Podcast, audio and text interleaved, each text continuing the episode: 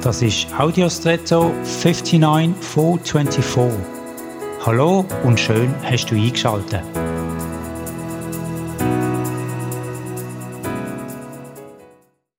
Bei einigen Teamsportanlässen sind Spielerinnen oder die Spieler auf ihren Trikot mit Namen angeschrieben.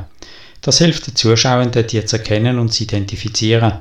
So weit, so gut. Aber an einem internationalen Wettkampf in einem Land mit einem anderen Alphabet, welches wird hier verwendet? Das vom Austragungsland oder das vom Herkunftsland vom Team?